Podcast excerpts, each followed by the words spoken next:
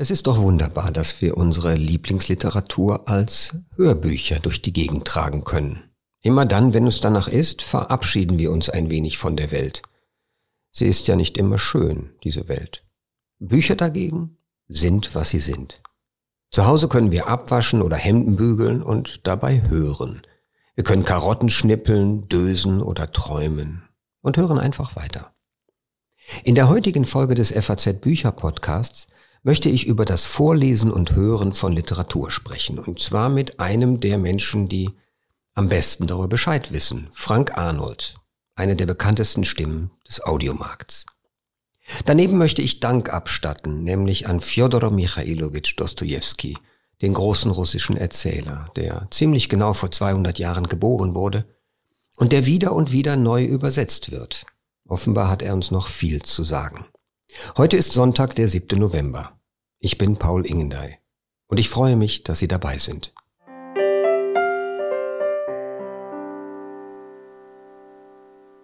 Jeder von uns hat eine persönliche Lesegeschichte, die mit den täglichen Kleinigkeiten, mit allen Entwicklungen, Wechselfällen und Peinlichkeiten des Lebens verbunden ist.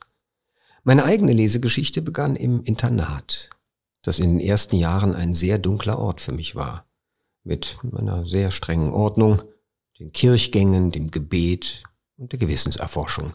Bücher boten mir in dieser Zeit die einzige Fluchtmöglichkeit, weshalb meine Dankbarkeit ziemlich genau der eines Schiffbrüchigen gegenüber seinem Floß entspricht. Bücher haben mich weggetragen von den Gefahren des Lebens. Bücher haben verhindert, dass ich unterging. Ich erinnere mich noch an den ersten Abend, natürlich ein Sonntag an dem wir zehnjährigen Jungen in alphabetischer Reihenfolge auf die Schlafsäle verteilt wurden und uns dort um 20.15 Uhr nach dem Abendgebet abzulegen hatten, in zwei Reihen zu je fünf Kindern.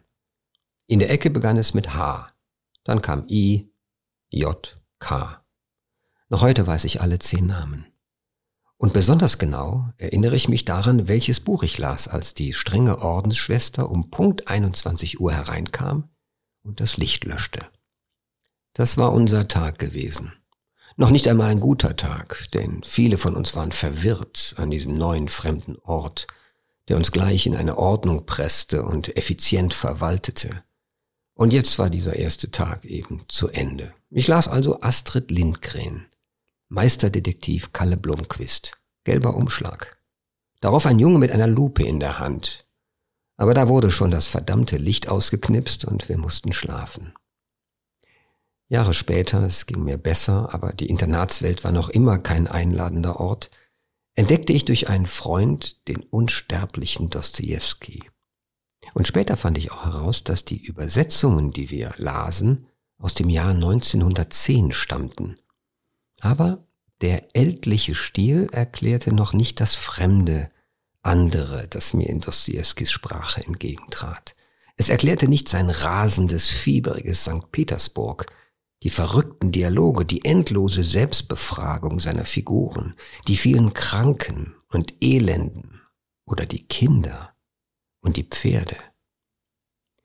In diesen Monaten las ich zuallererst seine kleinen Romane, darunter auch Der Doppelgänger, über einen Beamten namens Goljatkin, eine rundheraus lächerliche Figur und meine Erinnerung hat vor allem einen Eindruck aufbewahrt.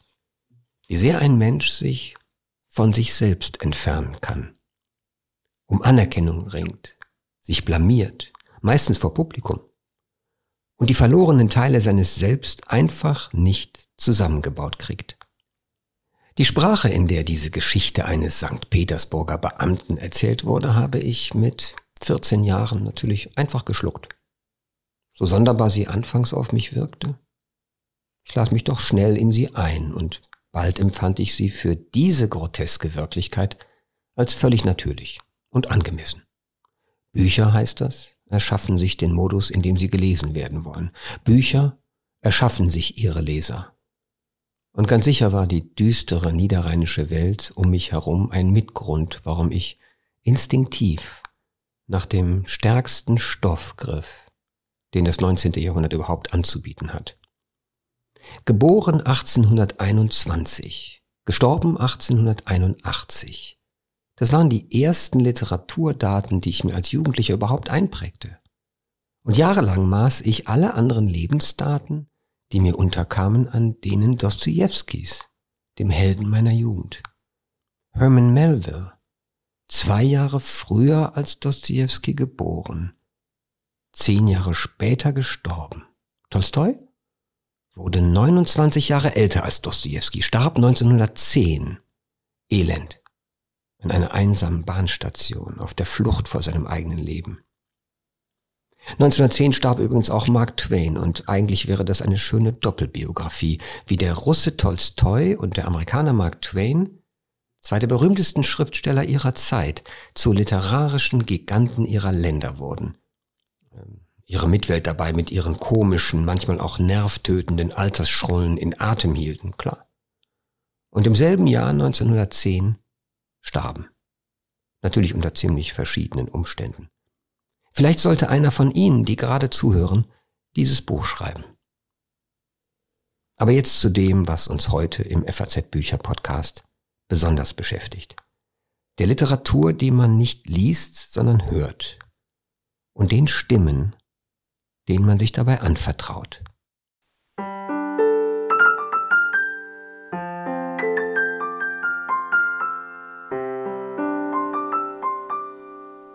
Ich freue mich wahnsinnig, dass ich jetzt Frank Arnold vor mir sitzen habe, dessen Fan ich bin. Fan ich wurde, als ich wieder eintauchte in Hörbücher.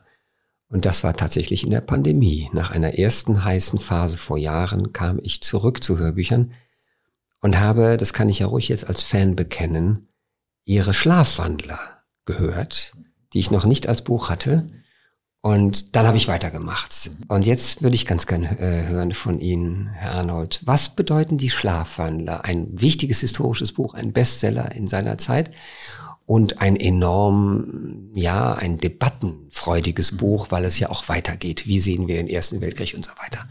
Was hat es für Sie bedeutet?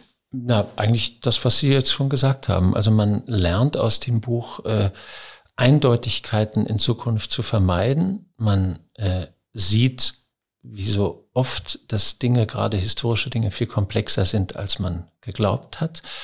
Und äh, dieser Autor hat so viel investiert in die Recherche, in die Archivarbeit, dass ich das Buch auch sehr überzeugend fand. Interessant ist, dass die Metapher vom Schlafwandler, die dem Buch den Titel gibt, ja sehr spät kommt erst, wo er das eigentlich beschreibt, warum das Schlafwandler sind. Das Buch ist ja auch äh, kritisch aufgenommen worden von einigen Leuten, weil es so ein bisschen als so eine Apologetik äh, auch der deutschen Position im Kaiserreich aufgefasst wurde, was ich überhaupt nicht finde. Ich finde, das Buch wird allen Seiten in gewisser Weise gerecht, aufzeigen, dass keine Seite in irgendeiner Weise frei von Schuld in die Verstrickungen dieses unglaublichen Konfliktes ist. Und das Zweite, was mich sehr interessiert und mir sehr fasziniert hat, ich habe schon mal eine Revue für das Deutschlandradio gemacht zum 90. Geburtstag in Anführungszeichen des Ersten Weltkriegs. Da habe ich eine Radiorevue inszeniert, die wir im Zeughaus gemacht haben und dann wurde das gesendet. Das haben wir also live aufgenommen vor Publikum. Und da haben wir uns schon sehr mit dem Ersten Weltkrieg beschäftigt. Und als dann das Buch kam, habe ich gedacht, das ist nochmal eine Vertiefung. Also für mich war das ein großer Gewinn. Ich habe ja. mittlerweile übrigens auch die beiden nächsten Bücher von Clark auch schon aufgenommen, nämlich den Wilhelm, den zweiten naja, ich bin natürlich ja. sofort dahin gegangen. Ja. Ich hätte nie eine ja, ich auch nicht. Zweite Und da Biografie. muss ich sagen, bin ich nicht ganz so glücklich gewesen, weil meine Einschätzung von Wilhelm II. eigentlich etwas negativer war. Ja, ja, ja. Und dann hat er noch ein Buch über Macht geschrieben, was auch interessant ist, weil es verschiedene Epochen parallel setzt. So. Aber ein sehr interessanter Historiker. Ich finde es wunderbar, dass Sie natürlich äh, durch Ihre Arbeit hineingestoßen werden, auch in diese intensive Beschäftigung mit den Autoren, äh, deren Bücher Sie lesen und ich wollte eigentlich heute auch anfangen, nicht nur mit historischem, sondern auch mit klassischem. Ich bin nämlich von ihrem äh, Schlafwandlerbuch von Christopher Clark weitergegangen zu Wilhelm II., war auch verblüfft, wie milde er betrachtet wird von Clark. Und bin dann, ich habe den Katalog so durchgeschaut und habe gesehen auf einmal, ja, äh, Frank Arnold hat auch Rot und Schwarz gemacht. Das Buch habe ich 30 Jahre nicht gelesen. Mhm. Das probiere ich mal. Und war auch da verblüfft, wie eine doch eher alte Übersetzung, denn die sind lizenzfrei. Genau. Inzwischen äh, äh, wirkt, wenn man sie gut liest. Äh, was empfinden Sie, wenn Sie die alten Texte in Schoß geworfen kriegen und dann das draus machen, was wir hören? Großes Glück. Ganz einfach, weil man die Chance hat, sich mit Texten zu beschäftigen von Berufswegen und äh, davon irgendwann auch teilweise die Miete bezahlen kann, was ja auch nicht ganz unwichtig ist. Und das ist ein reines Glück. Es ist ein großes Privileg und so sehe ich das überhaupt, meine Arbeit. Also insofern, dann kommt es darauf an, was man liest. Äh, es sind eben auch, ich habe ja so ein bisschen das Privileg, auch wirklich alte Texte zu lesen. Es gibt einen Regisseur, der hat mir gesagt, du bist ideal für die Texte des 18. Jahrhunderts. Das wäre mir ein bisschen zu wenig, aber ich verstehe, was er meinte, mhm. weil diese Texte, das ist mir vollkommen organisch. Es ist eigentlich nie eine Sprache, äh, wo ich denke, oh, wie ist das kompliziert, sondern ich habe Forster vorgelesen, die Reise um die Welt von Forster. Ich finde Forster einen der ganz großen Prosaisten der deutschen Literatur. Bin ich ja nicht der Einzige. Goethe war der Erste, der das gesagt hat. Und äh, das ist einfach eine unglaubliche Bereicherung, wenn man das machen kann. Man merkt dann natürlich auch, wie viel in der Sprache heute verloren gegangen ist. Und äh, man kann das bewahren. Und indem man es dann spricht und versucht, eine Haltung dazu zu finden, das ist sehr unterschiedlich. Kommt auf den Text an. Ich hatte auch das Gefühl, als ich äh, Ihren Stendhal gehört habe und Ihren Dostoevsky gehört habe, dass Sie sich immens wohlfühlen im 19. Jahrhundert, überhaupt mit älteren Texten. Und da, glaube ich, kommt es nur mhm. Auf die Sprachkultur an, die dazu zu hören ja. oder zum Leben zu bringen ist.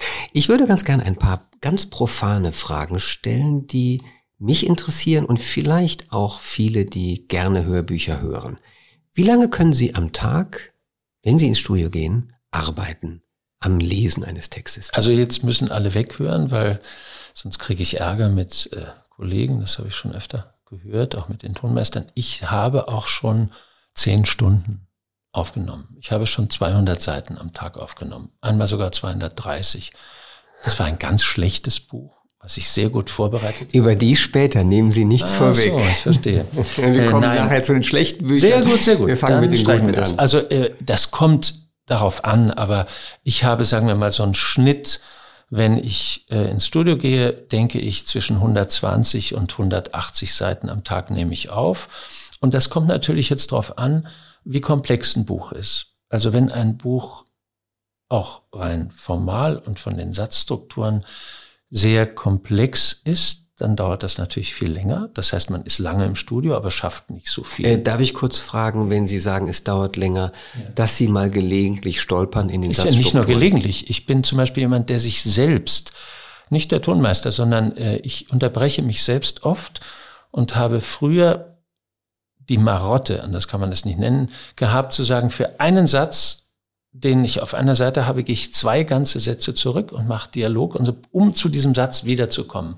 Irgendwann habe ich In das ein bisschen reduziert, genau. Es gibt ja diese Regel, das kennen Sie, man geht ein bisschen zurück, ein, zwei Sätze und dann kann der gut schneiden, der Tonmeister. Für mich ist extrem wichtig, wie der Gestus davor ist, um dann den Satz bei der, der verunglückt ist, sozusagen den gut zu sprechen, brauche ich das davor nochmal. Für mich äh, Leute, die sagen, hier mach aufs Wort und dann mit dem Adjektiv geht's weiter, ja. das wäre nichts für mich. Das sehe ich auch sofort ein, weil sie ja tatsächlich den Flow brauchen. Genau. Und vor ähm, allem, wenn man auch Figuren versucht zu erfinden. Mhm. Da ist es ja so, man ist in einer Figur und da muss man ja in der Figur auch irgendwie bleiben. Und das geht besser, wenn man zurückgeht. Ähm, jetzt weiter zum technischen, handwerklichen auf die Gefahr, dass Sie das alles schon mal jemandem erzählt haben. Wie lange, also wie lange am Stück, das hatten wir, aber äh, wie pflegen Sie sich über den Tag dann? Sie trinken genug, nehme ich an. Sie mhm, rauchen genau. nicht. Nein. Sie machen davor keine Whisky-Nacht. Nein. Äh, ähm, haben Sie vielleicht irgendwie stimmt, stimmt Also ich mache zum Beispiel, ich komme ja, habe ja richtig klassisch auch auf dem Reinhardt-Seminar Schauspiel studiert. Äh, und wir haben in der Zeit, ich habe studiert zwischen 76 und 80, das war die Zeit, wo wir sehr viel äh, Bewegung gemacht haben. Wir haben Aikido gemacht, wir haben also diese Non-Bioenergetik, wir haben sehr viel Atem gemacht, wir haben sehr viel Stimme gemacht, wir haben gesungen. Ich bin ja ein Sängersohn, also äh, mein Vater sang morgens schon, um also sich einzusingen für den Abend. Und das habe ich eigentlich weiter gepflogen so und ich mache am Tag fast immer, je älter ich werde, je strenger, äh, eine halbe bis 45 Minuten, eine halbe Stunde, 25 Minuten Übung. Das ist so ein Kanon aus Dehnungen, aus Dings. Weniger Stimme, aber Sie mehr Körper, Atem, dabei. äh, alles Mögliche. Liegen, stehen, Mhm. äh, so. Und das ist, ich brauche das, weil wenn eine Sache, die sehr anstrengend ist, das denkt man oft nicht, Sprechen ist eine ganz komplexe Muskelarbeit, hat mir eine äh, äh, Physiotherapeutin mal erklärt. Ga- 30 bis 40 Muskeln im Nackenbereich und im Halsbereich sind daran beteiligt. Und wenn Sie fünf, sechs Stunden in einer hohen Konzentration sprechen, muss das entspannt werden. Und das versuche ich zu machen. Wenn ich, das nicht mache, fehlt mir das richtig. Mhm. Ich sollte das den Zuhörerinnen und Zuhörern beschreiben, dass sie auch sehr entspannt vor mir sitzen, dass sie, äh, würde ich sagen, Idealgewicht haben, absolut clean aussehen. Und nein, das ist eigentlich hinreißend, Oh, weil diese Konzentration auf die Stimme Ja. und das im Verbund mit Literatur sprechen, also wirklich Durchdringung, Mhm, sonst genau. können sie es nicht transportieren, äh, fand ich selber als neuer Hörsüchtiger seit anderthalb Jahren äh, sehr aufregend und ich habe mich wirklich immer wieder hineinversetzt in diese Sprecher und ich habe besonders viel englische und amerikanische Schauspieler gehört. Ja, ja, Vor allen ja, Dingen Männer, ja, ja. weil äh, es gab ein paar wunderbare Altstimmen bei den Frauen. Ich brauche eher niedrige, also eher tiefe Stimmen Mhm. Ja. zum Zuhören. Und ich war dann verblüfft, wie toll ich immer wieder die neuen Stimmen, die ich kennenlernte, fand. Wieder ein anderer Charakter, Mhm. wieder ein anderer, eine Verbindung zwischen dem, der Stimme und dem, dem Material, dem Stoff. Jetzt würde ich ganz gerne unbedingt haben wollen, dass Sie in, äh, anknüpfend an Ihre großartige Schuld und Sühne Version von Dostoevsky einmal in die, ja, heute heißt es ja Verbrechen und Strafe, übersetzt von Svetlana Geier und zwar veröffentlicht bei Egon Ammann 1994 und heute in den Fischer-Taschenbüchern zu haben. Das ist der Auftakt von Verbrechen und Strafe von Dostoevsky. Anfang Juli, es war außerordentlich heiß, trat gegen Abend ein junger Mann aus seiner Kammer, die er in der S-Gasse zur Untermiete bewohnte, auf die Straße hinaus und ging langsam, als wäre er unentschlossen, auf die K-Brücke zu. Glücklicherweise war ihm eine Begegnung mit seiner Wirtin auf der Treppe erspart geblieben. Seine Kammer lag unmittelbar unter dem Dach eines hohen, fünfstöckigen Hauses und glich eher einem Schrank als einem Wohnraum. Seine Wirtin, bei der er diese Kammer samt Mittagessen und Aufwartung gemietet hatte, wohnte ein Stockwerk tiefer in einer separaten Wohnung. Und jedes Mal, wenn er das Haus verließ, kam er zwangsläufig an ihrer Küche vorbei, deren Tür zum Treppenhaus fast immer sperrangelweit offen stand. Und jedes Mal, wenn er vorüberkam, hatte der junge Mann eine peinigende und feige Empfindung. Er schämte sich ihrer und runzelte die Stirn. Er war bei seiner Wirtin tief verschuldet und fürchtete sich, ihr zu begegnen.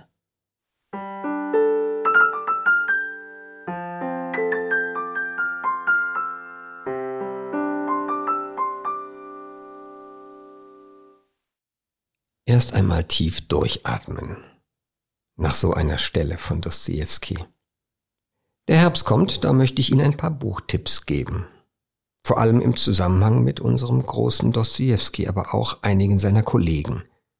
Kürzlich etwa ist erschienen Der Doppelgänger. Erinnern Sie sich, das Buch, das ich mit 14 gelesen habe? Diese neue Ausgabe erschien im Galliani Verlag. Gut 300 Seiten stark, 24 Euro. Und was ist hieran das Besondere? Alexander Nitzberg hat nicht nur eine Neuübersetzung, sondern eine Wiederherstellung der Urfassung des Buches von 1846 geschaffen. Das war das Jahr, in dem der Roman erstmals in dem russischen Almanach Vaterländische Annalen erscheint.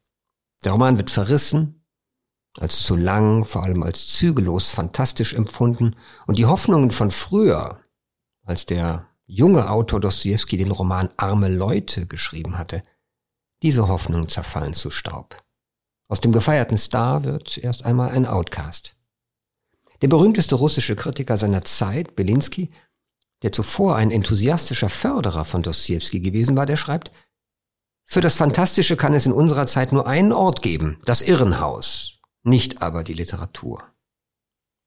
Man kann über diesen Satz lange nachdenken, denn tatsächlich hat Dostoevsky in gewisser Weise beides rehabilitiert, die Literatur wie das Irrenhaus Auf beides schauen wir anders, seit er geschrieben hat. Und seit seinen Büchern schauen wir anders auf das Verrückte und das Exzentrische.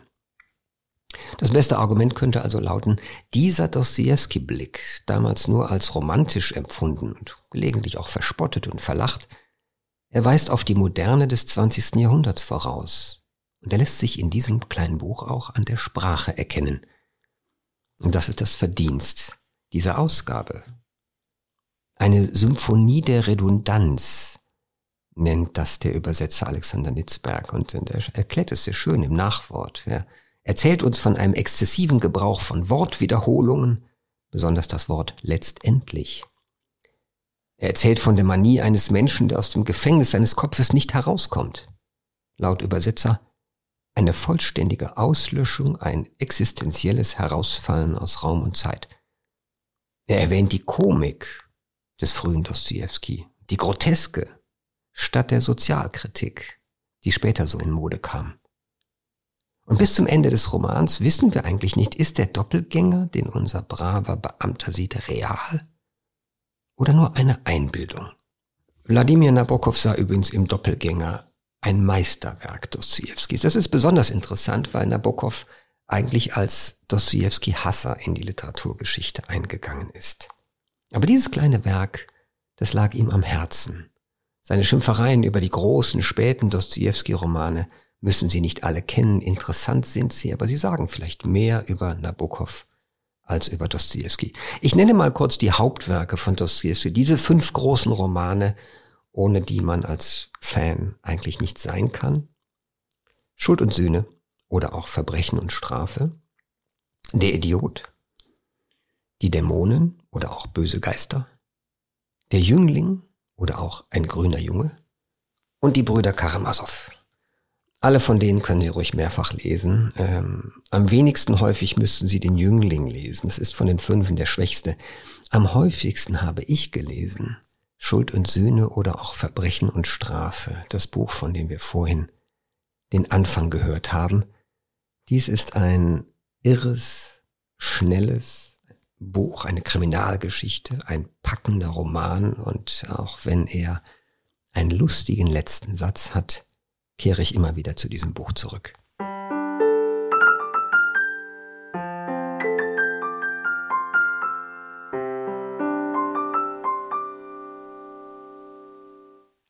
Eine der interessanten Dinge an Frank Arnold ist, dass er seinen Neigungen nachgehen kann, nicht nur was Klassiker angeht, sondern auch was Projekte, literarische Texte angeht, die ihm am Herzen liegen.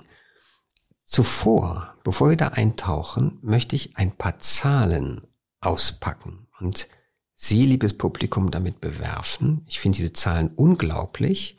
Innerhalb der letzten vier Jahre hat sich die Zahl der Hörbuchliebhaber, Nutzer, Nutzerinnen und der Podcasthörer äh, sehr deutlich gesteigert.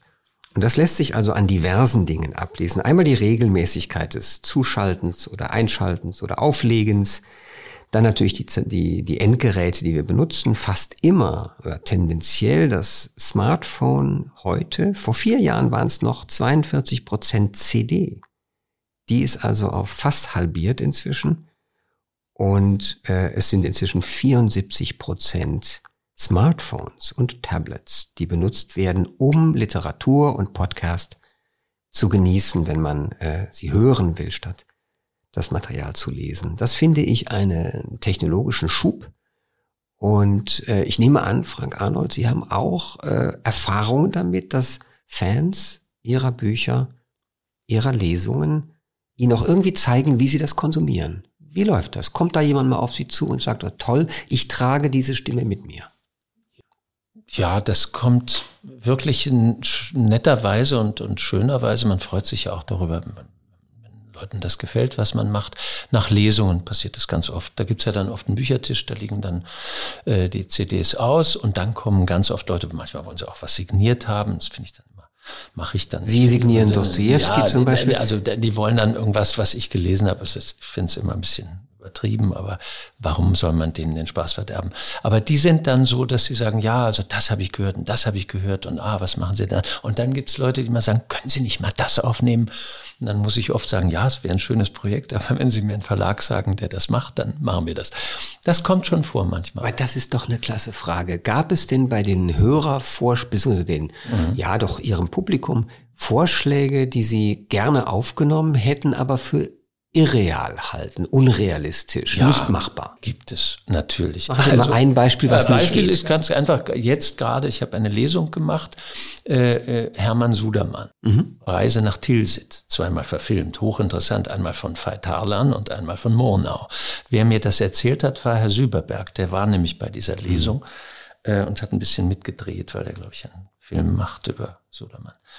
Gut, Sudermann, ein Autor, den wir glaube ich, alle nicht mehr so wirklich auf dem Schirm haben. Literaturwissenschaftler, aber ein Zeitgenosse von Georg Hauptmann und ganz erfolgreich und so weiter. Völlig vergessen heutzutage. Ganz tolle Erzählung. Altmeisterlich, großartig. Kannte ich überhaupt nicht. Und äh, da kam dann eine Dame, die da aus Ostpreußen äh, gebürtig und die Familie, ja, ja, und das möchte ich verschenken. Gibt's das nicht? Gesagt, das könnten Sie im Grunde für Sie einlesen, dann schön verpacken genau, und sehr gut, zu ja, Weihnachten. Genau, ne? das genau. haben wir doch bald. Nein, aber es gibt natürlich, und dann gibt es so diese ganz großen Werke. Und manchmal kann man das dann äh, durchsetzen, die ganz großen Werke. Also Anthony Powell er wollte immer, dass es Paul ist. Äh, Wir nennen ihn weiter Paul, obwohl jeder Paul. deutsche Leser ihn Paul nennen genau, würde. so ist es. Er selber hat darauf bestanden. Genau, völlig auch gemacht. A Dance to the Music of Time. Genau. Und was heißt es auf Deutsch Und nochmal? Das heißt äh, der Tanz zur Musik der Zeit, ganz Tanz. direkt übersetzt. Und das haben wir ähm, gemacht. Auch da habe ich auch sehr, sagen wir mal, den Vorschlag gemacht, weil ich habe das Buch gelesen, habe das ein paar Mal vorgestellt auch im Literaturhaus Berlin. Also das ist ja eine Edition, die über Jahre gegangen ist, von einem wunderbaren kleinen Verlag, Elfenbein Verlag in Berlin. Großartiger Verleger, muss man auch mal sagen. Muss man so, sagen, weil gerade dieses Ding ja. ja. doch aus einer ganz anderen Zeit kommt und genau. dafür muss man ein Publikum sich schaffen. Genau. Hat aber auch geklappt, glaube ich, vom genau. Verlag her. Ich habe einige begeisterte Rezensionen, ja. die sagten, hier ist der englische genau, Post. Genau, so ist es. Und dann habe ich gesagt, ja, aber das wäre doch wunderbar, weil es sind 500 Figuren, es ist unglaublich vielstimmig. Und dann haben wir das geschafft, über eine Stiftung mit dem Verlag äh, Speak Law in Berlin das zu produzieren. Und das haben wir über drei Jahre, glaube ich. Ist das nicht herrlich, dass so ein das Buch war ein fantastisch begleitet? Ja. ja, und das war natürlich, und dieses Buch ist, man soll nicht irgendwie werben, aber das Buch ist deshalb oder diese, dieser Zyklus so großartig, weil alle Leute kennen Proust, aber Paul Paul nicht. Und das ist genauso gut, nur äh, Alan Moore hat mal gesagt, äh, ja, das ist genauso gut für Bus, nur viel unterhaltsamer. Das ist etwas böse, aber stimmt auch nicht. Aber es ist ein Gang durch das Jahrhundert. Ja, ja, es ist großartig. Es ist ein großartiges Werk, was überhaupt nicht veraltet ist, was diesen englischen Witz hat, diese Leichtigkeit, aber auch ganze große Tief, ganz viel Kunstgeschichte, ganz ein Wissen Sie, woran, reiches woran ich dachte, als der Brexit kam, Na, unter anderem ja. an diese dieses große Werk, weil ja. natürlich hier eine Welt beschworen ja. wird, die wir auch mit, sehr mit dem Britischen verbinden, ja. wo alle England-Liebhaber eigentlich einsteigen können. Absolut. Und ich glaube sogar, dass diese Welt einen gewissen Schaden genommen hat durch den Brexit. Ja, und man kann sie da dann nochmal. Da kann man sie nochmal sozusagen nostalgisch äh, äh also das war ist zum Beispiel so ein Projekt, wo das gelungen ist, wo wir gesagt haben, wir finden, und da haben wir die Stiftung gefunden, dann haben wir das gemacht, sehr konzentriert. Das heißt, da sind aber mehrere Kräfte zusammengekommen, da ist Ihr Interesse, da ist vielleicht eine Idee, Verleger, ein Verleger. Ganz wunderbare Übersetzer und so. Also das, genau, das kam so zusammen. Und manchmal gelingt das und dann ist man sehr froh. Und das ist natürlich dann für Sie, das bleibt immer in Ihrem Hirn was Sie da gemacht haben. Also der Paul ist insofern auch immer in meinem Hirn, weil wenn Sie ein Buch haben, was wie Proust, was in eine solche Spanne von Zeit beschreibt, dann stoßen Sie ja immer bei Büchern, die im 20. Jahrhundert spielen, immer wieder irgendwie dagegen. Das, das, das, das ist wie so Billardbälle, also kommt was anderes und dann sehen Sie plötzlich, in dem Buch sind Sie dann gehen Sie wieder zurück und sehen Szenen vor sich, die ausgelöst sind durch ein anderes Buch. Und wie schön auch, dass beide großen Werke, Proust und die mhm. wir jetzt nennen, die ja. Zeit im Titel führen, genau weil es so genau es. darum geht. Ne? Genau wie, darum geht es. Wie ein Senkblei geht es. Ähm, Sie haben vorhin für uns Dostoevsky gelesen. Wir haben jetzt ein bisschen über diese Trend, die Trends, die Tendenzen des Hörbuchmarktes gesprochen. Ähm, unter den älteren Texten, die Sie besonders aufgewühlt haben, beim Lesen. Also äh, die erste Frage mal, Sie lesen das Buch schon vorher mal durch oder können Sie gleich reinspringen, machen sich Markierungen wie also ein Schauspieler? Ich habe immer eine, eine Technik, immer die gleiche. Wenn ich weiß, dass ich ein Buch lese, dann lese ich das Buch erstmal, entweder kenne ich es schon oder mhm. ich lese es neu. Dann lese ich es mit dem Manuskript und mache mir meine Zeichen. Ich bin da relativ manisch. Also ich, wenn ich ein Buch nicht mit Zeichen versehen habe im Manuskript, dann fällt mir das schwerer. Es würde auch ohne gehen. unterbrechen und ja. sagen, Sie haben vorhin netterweise die halbe Seite Dostoevsky, mhm. den Sie ja eh drauf haben, den haben Sie ohne Zeichen. Ja, aber ich habe zu Hause, gebe ich zu, mir diese Seite auch angeschaut und da ja, einige Zeichen rein, die prägen sich dann natürlich ein. Es ist interessant, wenn man es einmal gemacht hat, kommt man wahrscheinlich auch ohne das Zeichen aus. Aber wenn Sie sehr viel lesen, die wollen ja auch vielleicht den Zuhörern ein wenig äh, einen Eindruck geben, wie geht das? Wenn Sie dann wach sind und äh, eine Geschichte erzählen wollen und nicht am Text kleben wollen, das ist bei Lesungen noch extremer, da wollen Sie die Leute auch mal angucken, oder? Mhm. Dann hilft es sehr genau zu wissen, geht ein Satz zu Ende nach unten oder ja, geht der weiter oder ist es ein Fragezeichen? Sagen Sie uns kurz, welches Symbol, kleines Zeichen machen äh, Sie? Fragezeichen ist ein, ein, Pfeil nach oben, äh, Ersatzabschluss ist eine 90-Grad-Dings äh, nach unten. Äh, dann gibt es einen Satz, der weitergeht, ist, weil viele, viele Nebensätze, wenn Thomas Mann lesen, dann ne? ja, oder viele, viele, oder Pol, viele Pfeile, auch bei Paul. Äh, also es ist einfach eine Technik für mich. Es ja. gibt äh, Kollegen, die das überhaupt nicht machen. Es gibt andere, die das auch, von denen ich es auch kenne. Und es äh, ist lustig, weil in Redaktionen von Fernseh und Radio und so gab es ganz, die hängen schon so, so immer so Auszüge, weil Leute muss sagen, was, was ist denn das? Das sieht ja aus wie so eine Fliegen auf dem Manuskript, das ja, will ja. ich mal sehen und so. Dann haben die sich Aber jeder hat seine Technik hat jeder und jeder braucht Aber ich brauche das. Ja, einen kleinen, einen kleinen. Eine genau, es ist wie eine Partitur. Also genau, wenn Sie, wenn Sie Musik das machen. Wort, Wort wollte ich vorhin auch kurz erwähnen, weil es natürlich Sie übersehen den Text. Sie haben das nur bei mir jetzt nicht gemacht, weil es Nein, mein das Buch ist. Ja ist. Ihr schönes das Buch. wiederum ist aus dem Besitz meines Vaters gewesen. Ja. Von dem habe ich es übernommen. Aber ich war natürlich froh, dass wir das noch einmal hier hören. Ähm, mal ganz kurz zu Romananfängen. Äh, äh, ich bin ja, äh, ich sehe, für mich ist das ja absolute Fetischgeschichten, diese ja. Romananfänge. Der berühmte die erste Satz. Berühmte erste, na, vielleicht sogar auf der berühmte erste Absatz, ja. je nachdem. Und gerade diesen, diesen Dostoevsky-Einstieg immer wenn ich in der Buchhandlung eine, eine Sache, wenn ich das Buch Schuld und Süde oder Böse Geister in der Buchhandlung sehe, gehe ich mal ans Regal und lese die ersten ja, paar Sätze. Ja, ja, äh, ich weiß nicht, ob Sie das mal gehört haben, ob es Ihnen aufgefallen ist, bei manchen Romanen hat das die schrecklichsten Enden. Also die mhm. blödesten mhm. Romanausgänge, mhm. die wahrscheinlich je ein großer Autor. äh, denn ich glaube, es ist hier tatsächlich auch in Schuld und Sühne, wo er diesen unfassbaren, den er aber nicht zum einzigen Mal hier macht, ja. das unfassbar äh, grausam blöde Ende ja, eigentlich hat. Ja. Hier, ich zitiere den letzten Satz, wenn ich darf.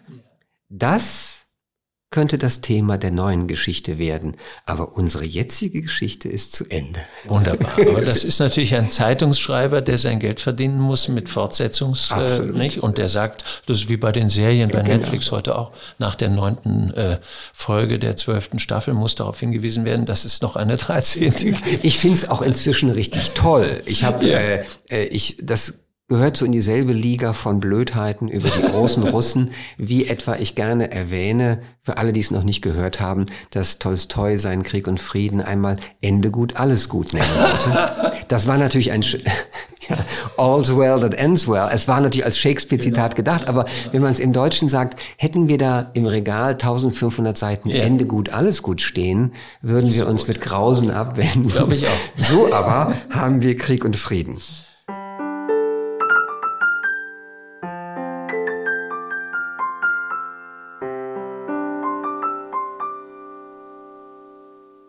Ich möchte Ihnen doch noch ein paar Dinge mitgeben für diesen dunklen Herbst und für den Winter und bald ist ja auch Weihnachten.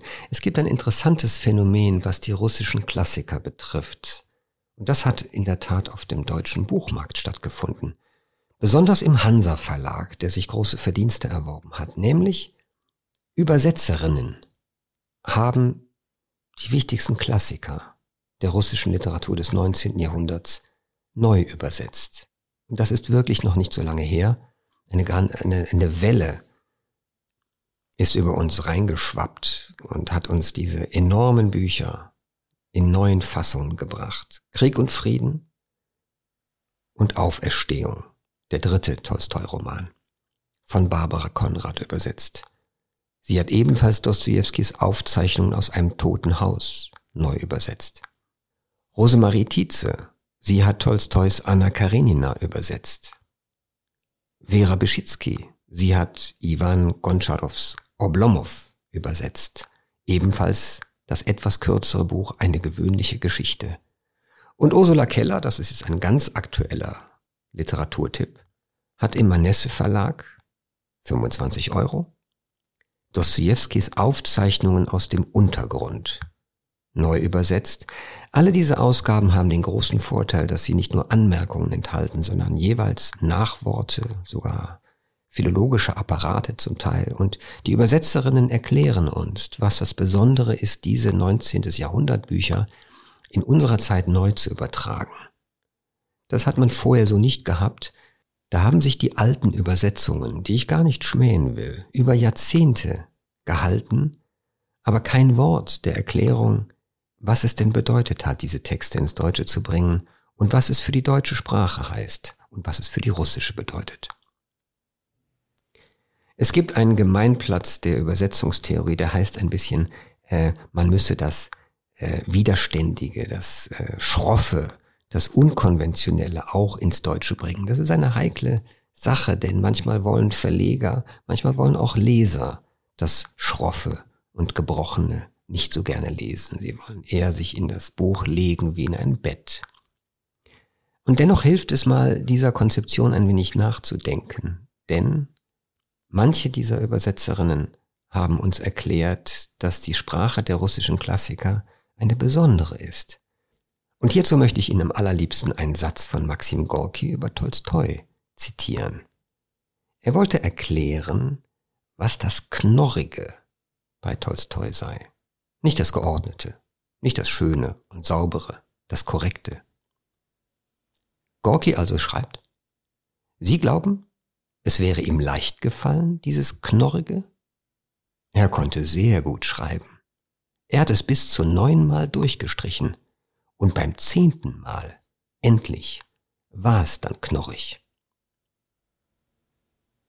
Die Bücher, die ich Ihnen gerade genannt habe, werde ich auch in die Show Notes tun, damit Sie äh, nachschlagen können, überlegen, ob wir es mal mit einem dieser Klassiker probieren wollen. Und bald ist ja in der Tat Weihnachten.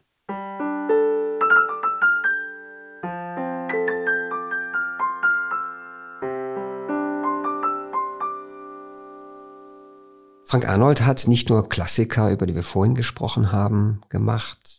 Er hat Bücher von Rüdiger Safranski, Navid Kermani, Jürgen Kaube, er hat ähm, viele Sachbücher, viel Fiction, viele Romane gemacht. Und eine Sache, an der ihm besonders liegt, ist die Lyrik, die ja doch ein kleines Publikum hat und die man vielleicht auch vor Publikum aufführen sollte. Aber man kann sie natürlich auch ins Hörbuch bringen, Frank Arnold. Ja, also wobei, was Sie sagen, völlig richtig ist, die Lyrik liebt es, wenn der andere anwesend ist. Äh, ich habe ja sehr viel fürs Literaturfestival und verschiedene andere Festivals, aber vor allem hier in Berlin gelesen und erinnere mich an die wunderbarsten Lyrikabende, die wir hatten, also mit großartigsten Autoren in den letzten 20 Jahren. Was für eine Magie dort herrschte, oft wenn vier, fünf Lyriker bei den Poetry Nights nacheinander lasen und im Publikum saßen alle möglichen anderen Lyriker und hörten zu. IG zum Beispiel, dieser wunderbare russische Lyriker auch schon tot und so. Und wenn man dann die deutsche Stimme sein durfte für diese nicht deutsch schreibenden Autoren, war das natürlich ganz wunderbar, weil, ein Satz dazu, Lyrik ist für mich so ein bisschen die Stunde der Wahrheit. Das ist so der Boden, wo wir herkommen. Das ist wie in der Musik Bach. Da, da, äh, da zeigt sich's, da erweist es sich, was äh, man gedanklich, stimmlich auch, aber eben auch vor allem im Bogen in der Musik, in der Phasierung als Sprecher macht. Und ich habe, äh, als ich das Buch von Safranski über Hölderlin vorließ, hat er dankenswerterweise sehr viele Hölderlin-Gedichte äh, zitiert in dem Buch, weil er wollte seinen Lesern, Hörern die nahebringen. Und das war eine wunderbare Arbeit, sehr anstrengend, weil wir ich war immer nicht zufrieden. Ich habe gesagt, nochmal, nochmal, der Tonmeister ist verzweifelt. Gesagt, Darf ich kurz fragen, Sie haben sicherlich die Gedichte dann eigens gemacht und getrennt vom Haupttext. Ja, ja. Also als lyrische, sozusagen als lyrische genau, Einheit. Also, genau, als lyrische Einheit zwischen den Beschreibungstexten oder den biografischen äh, Erläuterungen von Sophan. Sie wurden praktisch die, die Gedichte hineinmanövriert in den Text, um den Menschen auch klar zu machen, was ist das, dieser Hölderlin? Und für mich ist das ja immer noch ein, ein Wunderwerk der deutschen Sprache. Ähm, und auch das Schöne an der Lyrik ist, da ist nichts zu wissen oder zu erklären oder richtig oder falsch, wenn Sie einen Prosasatz haben, das Auto ist rot, dann kann man sagen, gut, das Auto ist rot, Punkt. Wer Blödsinn sagt, das Auto ist rot. Also, da gibt es Strukturen, die klar und eindeutig sind. Bei der Lyrik ist der Raum ganz offen.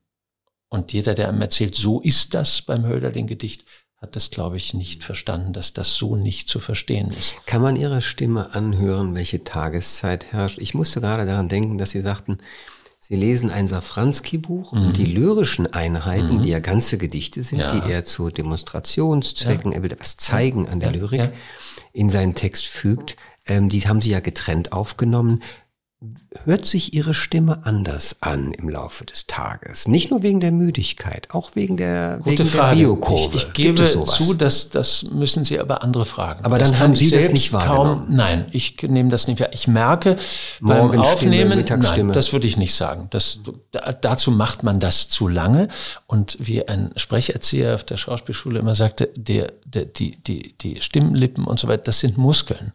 Und Muskeln werden trainiert. Und wenn man viel spricht, dann spricht man auch viel, wie ein Sänger. Ein Sänger muss üben. Das ist wie Hochleistungssport, wenn Sie hohe Töne oder auch andere singen wollen. Das ist beim Sprechen auch so. Das heißt, Ermüdung ist, wenn, wenn die Stimme nicht sitzt oder wenn das nicht in Ordnung ist, dann gibt's Probleme.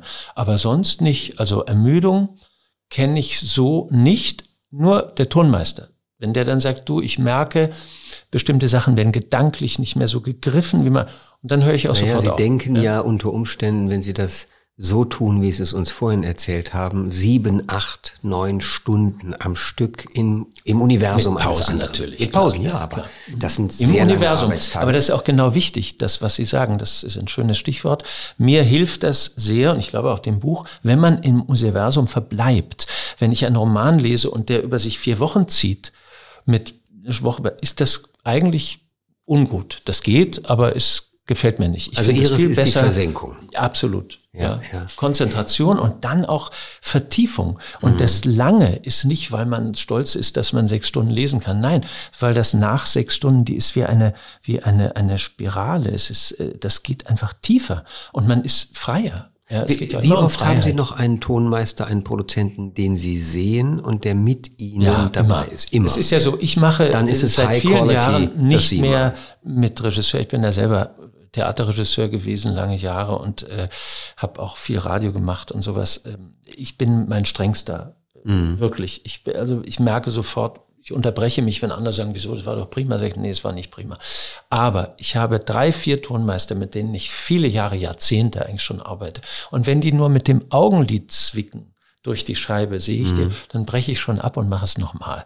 Die müssen gar nicht viel sagen, da guckt man sich nur an. Das ist übrigens auch ein wunderbares Geschenk, weil man mit diesen Menschen so intensiv arbeitet. Äh, und das sind jetzt äh, nicht der große Regisseur, sondern es sind Leute, die einfach unheimlich gut hören und klug sind. Das mhm. müssen sie schon sein.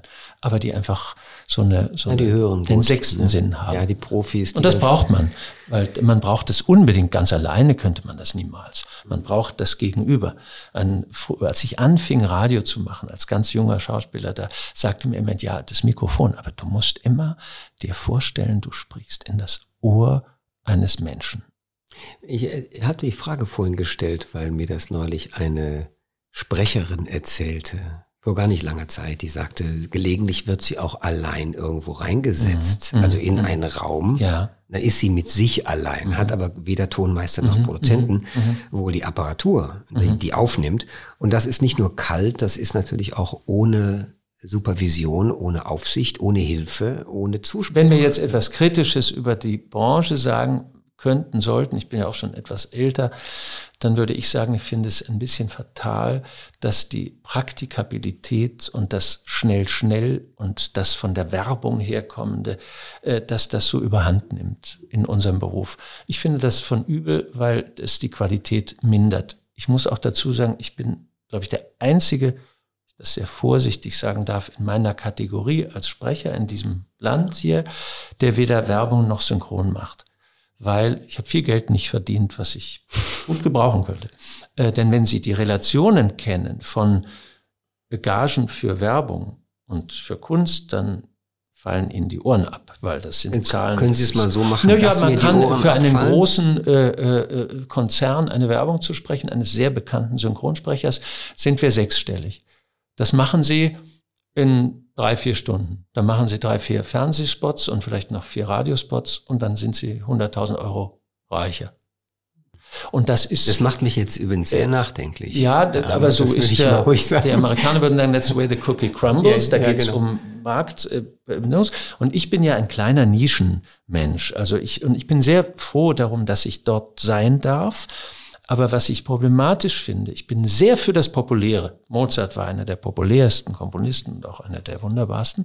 Aber es muss in einer Relation zur Qualität stehen. Und das geht für meine Begriffe manchmal verloren, wenn es immer zu schnell gehen muss, wenn man äh, äh eigentlich auch nicht gut die Texte redigiert und so weiter. Und das äh, bemerke ich immer mehr und es gibt die Tendenz, dass Schauspieler sich, ich nenne das immer die Sauna, die bauen sich dann eine Sauna, die sitzen dann auf Mallorca oder Teneriffa oder wo auch immer und machen von dort, versenden sie dann 50 Werbespots in der Woche oder ein Ratgeber oder so. Ich habe jetzt gerade mal 50 mal 100.000, das darf ich aber nicht rechnen, ne? Bitte? 50 mal 100.000 habe nein, ich Nein, nein, das falsch. Nicht. Im Werbespot geht's hier um, um zwei Minuten okay. fürs Radio oder sowas. Okay. Und bitte sehr, diese Zahl, da geht es um vielleicht zehn Leute in diesem ja, Land. Ja, ja. Mehr die, nicht. Die ganz berühmten Stimmen. Ganz berühmten Stimmen, wo jeder sagt, oh, das ist doch der Ne? Und ja, hätte ich der hat gesagt. doch den gesprochen. Und, äh, ja, und das, ist, äh, das ist ja auch toll, weil, weil natürlich das, das hat auch genau diese, diese Marktkraft, die ich vollkommen verstehe. Ich finde nur, man muss gucken, dass das äh, sich nicht überträgt auf alles, weil wir dann natürlich anfangen, das ist ja bei Büchern auch oft so, dass man jetzt nur noch schaut, ja, verkauft sich das denn oder Sie haben nicht? ja vorhin das auch genannt, dass Sie einerseits durch, durch Anthony Powell, A Dance to the Music mhm. of Time, äh, diesen großen Unternehmen, das doch mit erstmal mit zusammengekratztem Geld gestartet ja, wurde ja. und einer Menge Enthusiasmus und genau. Idealismus und dann ja. eben großer, großer Leistung. Ähm, Sie sind auch mal überrascht worden, ähm, haben Sie vorhin angedeutet. Ja. Jetzt möchte ich mal hören, wie überrascht man Sie denn? Wie kann man Sie denn aus der Nische locken mit etwas, von dem Sie noch nie gehört haben? Naja, indem man mich fragt und sagt, da gibt es ein Buch und das heißt so und so. Also ist das gegangen mit einem Buch von Sullivan, ein amerikanischer Thriller-Autor, den ich sonst glaube ich, nicht unbedingt im Privaten lesen würde. Und da hat man mich gefragt, ob ich das lesen will. Und da habe ich gesagt, hm, unter blutrotem Himmel. Ich dachte, um Gottes Willen, was soll das jetzt sein? Und das ist ein Buch gewesen, was mich überrascht hat und auch begeistert hat. Übrigens auch dann die Hörer. Also das hat man wirklich gemerkt, auch in diesem, in dieser Resonanz, weil es ein gut geschriebener Roman ist über eine Zeit, äh, äh, die, also über den Zeit des Faschismus, spielt in Italien während der Besetzung äh, der Deutschen, ist auch sehr äh, äh, angelehnt an reale Fakten. Also der Mann hat sehr gut recherchiert. Es geht um reale Figuren, wo man wieder staunt über, wie Leute, die den Faschismus mitbetrieben haben, nach dem Krieg in der Bundesrepublik weitergelebt haben. Also das war eine große sehr schöne Überraschung, das zu machen. Das ist herrlich, dass ja. es das gibt, ne? dass Sie ja. davon überrascht werden können, von solchen Funden. Ähm, es gibt hier noch ähm, Autoren, die Sie sozusagen herangewachsen sind, wie in der Natur, die Sie begleiten und die Sie begleitet haben dem sie sie immer wieder eingelesen haben.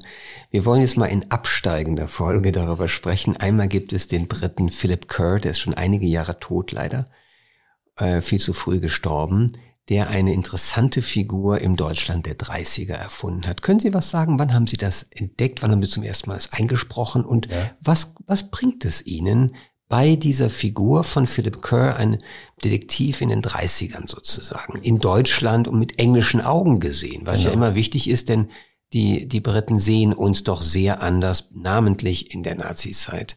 Äh, ja. Wie sind Sie da rangekommen? Also ich habe Kerr irgendwann vor mindestens 20 Jahren, länger her, habe ich angefangen, äh, äh, bin ich aufmerksam geworden auf diese Bernie Gunther Romane, so heißt die Figur. Und die hat er die ersten drei geschrieben, 1989 sind die veröffentlicht worden, die ersten drei. Dann hat er lange Pause gemacht und auf viele, viele andere Bücher geschrieben. Und dann haben auch Autoren zu ihm gesagt, Montefiore zum Beispiel, dieser berühmte Historiker, er hat gesagt, du musst das weiterschreiben, weil das so gut war. Und dann hat er bis zu seinem Tod, insgesamt sind es dann 14 Bücher geworden, hat er immer wieder diese Figur äh, zum Leben erweckt. Warum fand ich das gut? Mich hat es beeindruckt, erstens der Blick von außen eines englischen Autors, also eines schottischen Autors aus Edinburgh, der offensichtlich keine deutschen Wurzeln hat. Ich habe ja erst gedacht, der hat deutsche Wurzeln. Also Kirk Kärtner ist nicht so, jedenfalls habe ich das bis jetzt nicht herausfinden können, der sich so unglaublich genau in der Recherche beschäftigt hat mit dem Faschismus in Deutschland, mit der Geschichte des 20. Jahrhunderts. Warum hat mich das beeindruckt? Es ist sehr gut geschrieben, es ist süffig, es ist Crime, es ist auch Sex teilweise, es ist ein richtiger Thriller, es ist keine Hochliteratur, wie man sagt, aber es ist großartige Literatur. Und sie ist eigentlich ein Durchgang durch die europäische Geschichte des 20. Jahrhunderts mit Schwerpunkt auf den Faschismus, mit Schwerpunkt auf Deutschland, aber mit nicht nur auf Deutschland. Also Deutschland-Bashing alleine findet da nicht statt. Und das, was ich faszinierend fand, ist nochmal in diesen Abgrund zu steigen. Das fängt an 32, das letzte Buch geht sogar bis 1928 zurück, wo er ganz am Ende der Reihe nochmal seine Anfänge als Kriminalkommissar in Berlin beschreibt. Ähm, es fällt einem ja eine Reihe ein, die wir jetzt sehr erfolgreich verfilmt sehen in Deutschland, die, glaube ich, dem Philip Kerr sehr viel verdankt. Mehr sage ich dazu nicht. Mhm. Und vornehmer äh, ich, kann man das, glaube ich, nicht tun. Ja, und äh, es ist eben so, dass ich finde im Gegensatz oder vielleicht im Verhältnis zu dieser Reihe, ohne kritisch zu sein, Philip Kerr ist nicht nur Zeitgeschichte, sondern Metaphysik. Das ist in der Tiefe da wird dann auch sehr viel Schopenhauer und Goethe. Man merkt, der ist voll mit der deutschen Kultur. Und die Figur zitiert das auch völlig unerwartet. Jemand, mhm. wo man mhm. sagt, der trinkt Bier und mag eigentlich keine Oper und so. Und plötzlich kommt dann so ein Goethe-Satz oder es kommt ein Nietzsche-Zitat oder Wusch. Und es ist spannend zu erleben, wie ein Autor es schafft, diese schrecklichen Figuren der Zeitgeschichte, Heidrich, es gibt einen Heidrich-Roman, Goebbels, es gibt mehrere Goebbels. Es gibt fünf Bücher, die sich mit Erich Mielke beschäftigen, mhm. dem er immer wieder begegnet durch die Jahrzehnte. Äh, er beschäftigt sich mit Eichmann und so weiter. Und das, für mich ist das wie eine, wir sagen mal, die jungen Leute wissen nicht mehr, was mit Geschichte sie beschäftigen. Das ist eine Chance, die ganze Geschichte sich über Thriller anzueignen auf eine wahnsinnige Weise. Und noch ein Satz muss ich sagen, ich habe unglaublich viel recherchiert und wieder gestaunt. Alles, was da steht, ich habe keine Fehler in der Recherche gefunden und erschütternd, wie wahr das ist. Weil bei den Figuren, die da auftauchen, staunt man, er denkt, das kann jetzt nicht sein, das können sie nicht gemacht haben. Den kann es doch nicht in der Bundesrepublik dann gegeben haben, diesen Nazi. Doch. Das erschütternd, aber unglaublich eindrucksvoll. So. Ja, das ist, äh, wir kommen ja immer wieder da. Wir haben ja doch heute schon einige Bücher genannt, die so diese Epoche streifen ja. und sich mit ihr beschäftigen.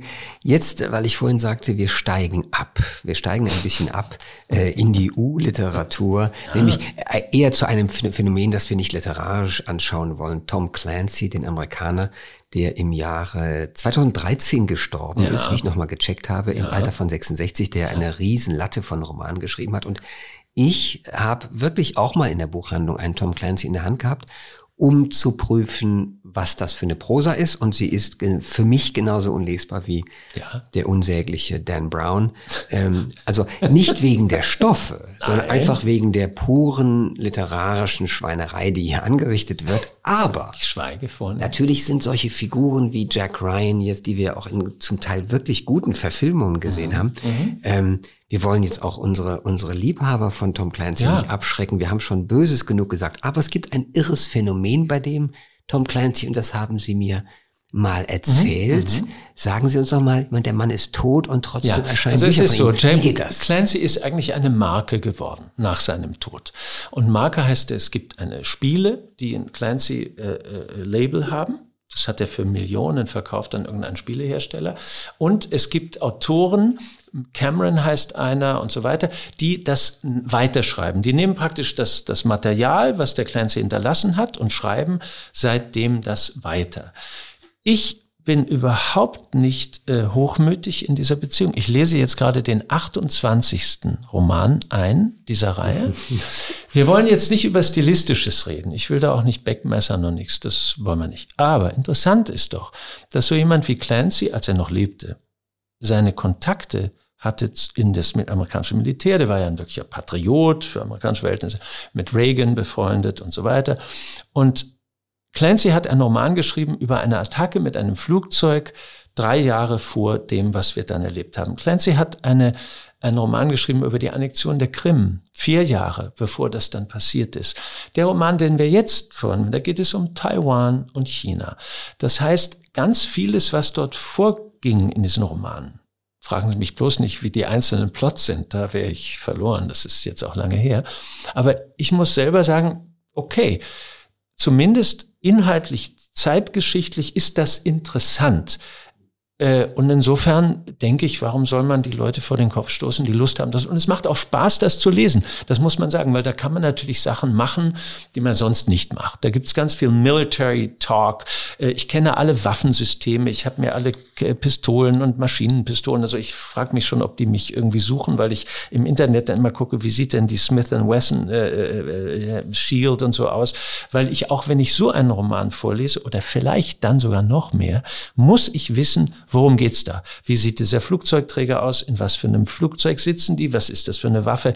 So, das ist vielleicht mehr so ein, so ein Steckenpferd. Da geht es um die Anständigkeit. Wenn man einen solchen Roman annimmt zu lesen, dann liest man den so gut vor, wie es geht. Absolut. Punkt. Ja. Und darum mache ich das. Und ich finde es auch, es ist lustig, wie die Leute reagieren. Es gibt schon auch Leute, die sagen, na ja, früher, er, früher war äh, der Clancy selber, das war viel mhm. besser. Ich meine, Jagd auf Roter Oktober zum Beispiel, verfilmt mit Sean Connery, genau. damals berühmter Film.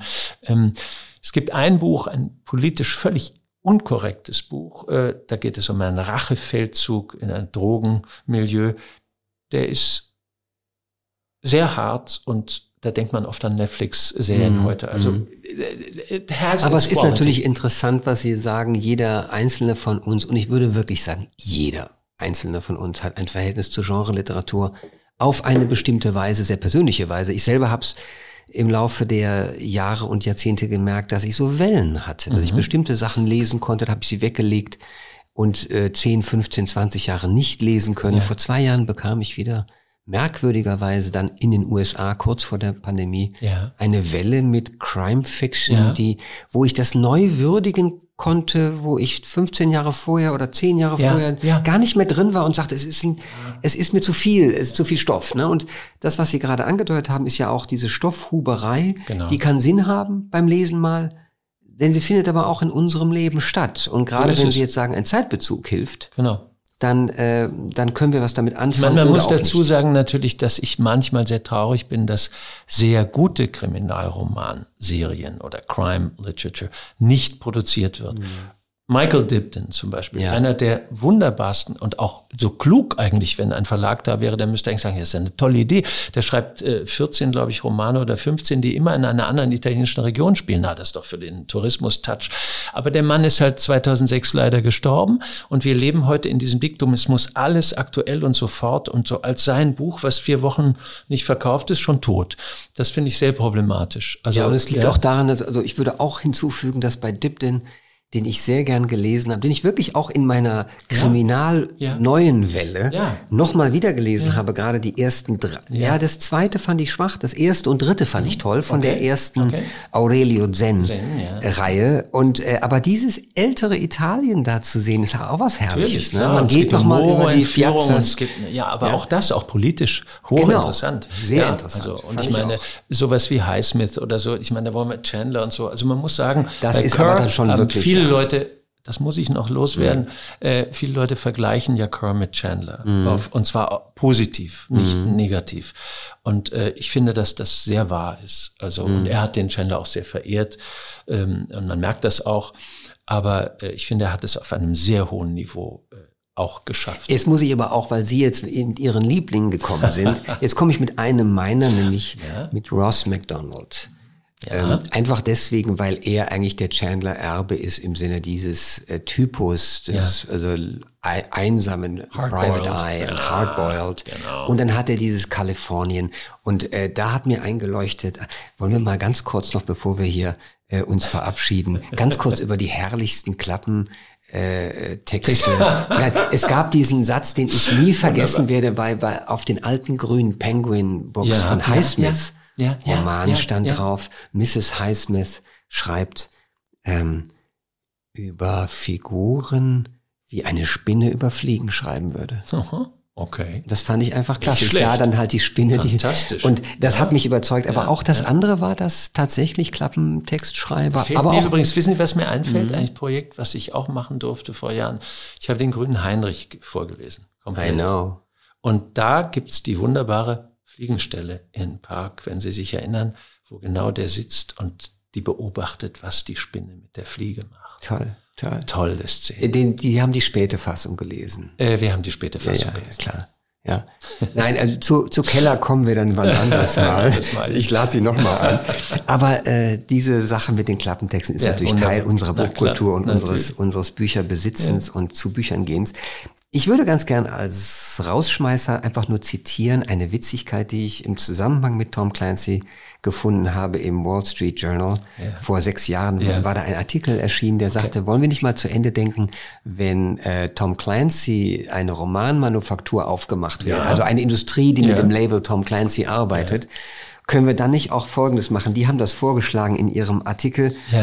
Äh, also Bestselling Author Fyodor Dostoevsky eine Brüder Karamasow Geschichte, ja, bei so More Crime, More Punishment, ja, also einfach mal diese Sachen oder auch von von Jane Austen. Von Jane Austen ist es ja geschehen. Bei Jane Austen sind ja Stoffe weitergeschrieben genau, worden. Genau.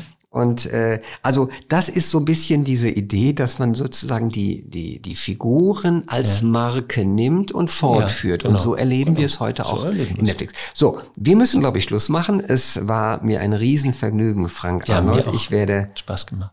Ich werde äh, Sie weiter hören wie ein Wahnsinniger und irgendwann hören wir uns wieder. Vielen Dank. Sehr gerne. Vielen Dank.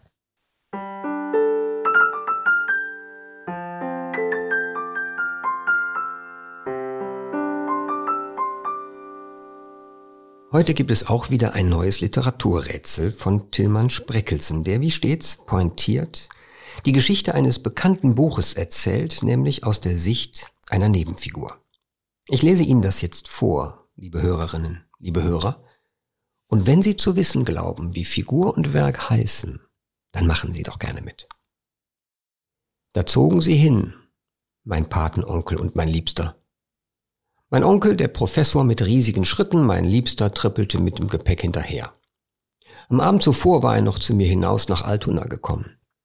Mein Liebster hatte mir erzählt, wie der Professor das Papier mit den Runen in dem alten Buch gefunden und entschlüsselt hatte, und wie er nun gezwungen sei, mit ihm zu einer Reise aufzubrechen, die vor ihnen noch kein Mensch unternommen hätte, mit Ausnahme des Runenschreibers natürlich.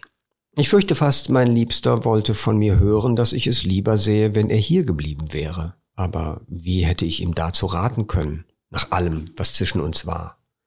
Nach all den Gesteinen, die wir miteinander untersucht haben, all den zarten Berührungen der geschliffenen Flächen und den schönen Stunden mit den Koryphäen der Mineralogie. Nein, sagte ich ihm, du musst gehen. Erst in den Norden, dann in die Tiefe. Und wenn du zurück bist, dann, dann, nun ja. Und so ist es dann auch gekommen. Haben Sie eine Ahnung, wer da spricht und aus welchem Buch er oder sie erzählt? Dann schicken Sie uns Ihre Lösung bitte bis zum 6. Dezember 2021 an unsere E-Mail-Adresse bücher-podcast.faz.de Bücher natürlich mit UE. Unter den richtigen Einsendungen verlosen wir diesmal Die Nacht des Dr. Herzfeld und Schnee eine Art Doppelroman von Georg Hermann. Hermann, Jahrgang 1871, war ein Flaneur und wehmütiger Chronist des jüdisch-bürgerlichen Lebens in der Metropole Berlin vor und nach dem Ersten Weltkrieg. Das Buch kommt wie bei uns üblich aus der anderen Bibliothek, ist also garantiert schön anzuschauen und schön anzufassen. Und wie immer, vielen Dank an den Verlag. Auf unserer Webseite www.faz.net slash Bücher-Podcast, Bücher mit UE, finden Sie die Teilnahmebedingungen und die Adresse für die Lösung des Rätsels. Der Rechtsweg ist natürlich ausgeschlossen. Vielen Dank, dass Sie wieder dabei waren und bis bald.